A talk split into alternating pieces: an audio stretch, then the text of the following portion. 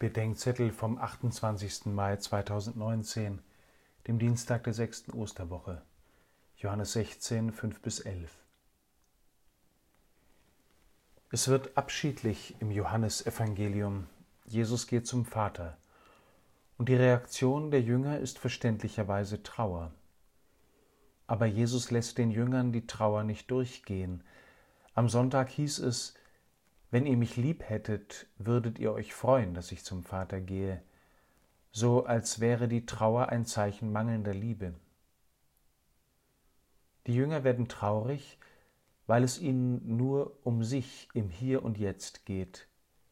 Es gibt kein Gestern der Erinnerung und kein Morgen der Hoffnung. Aber das Leben mit Gott ist Zukunft.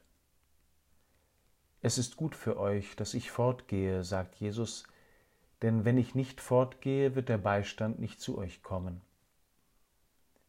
Jesus muss vorangehen, wenn die Gemeinschaft mit ihm weitergehen soll, von Jerusalem bis an den Ort, wo ich an diesem Morgen gerade bin.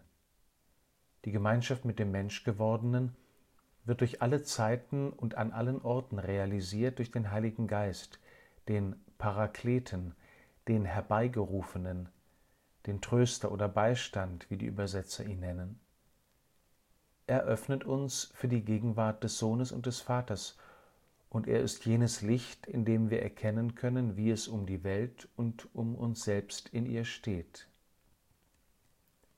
Komm, Heiliger Geist, du Tröster, nimm von uns die Traurigkeit dieser Zeit, bekehre uns zu dir und öffne unsere Sinne für die Liebe des Vaters im Wirken des Sohnes. Lass uns erkennen, wie es um uns steht, und Ausschau halten nach der Freude, die nur du uns Menschen schenken kannst. Amen.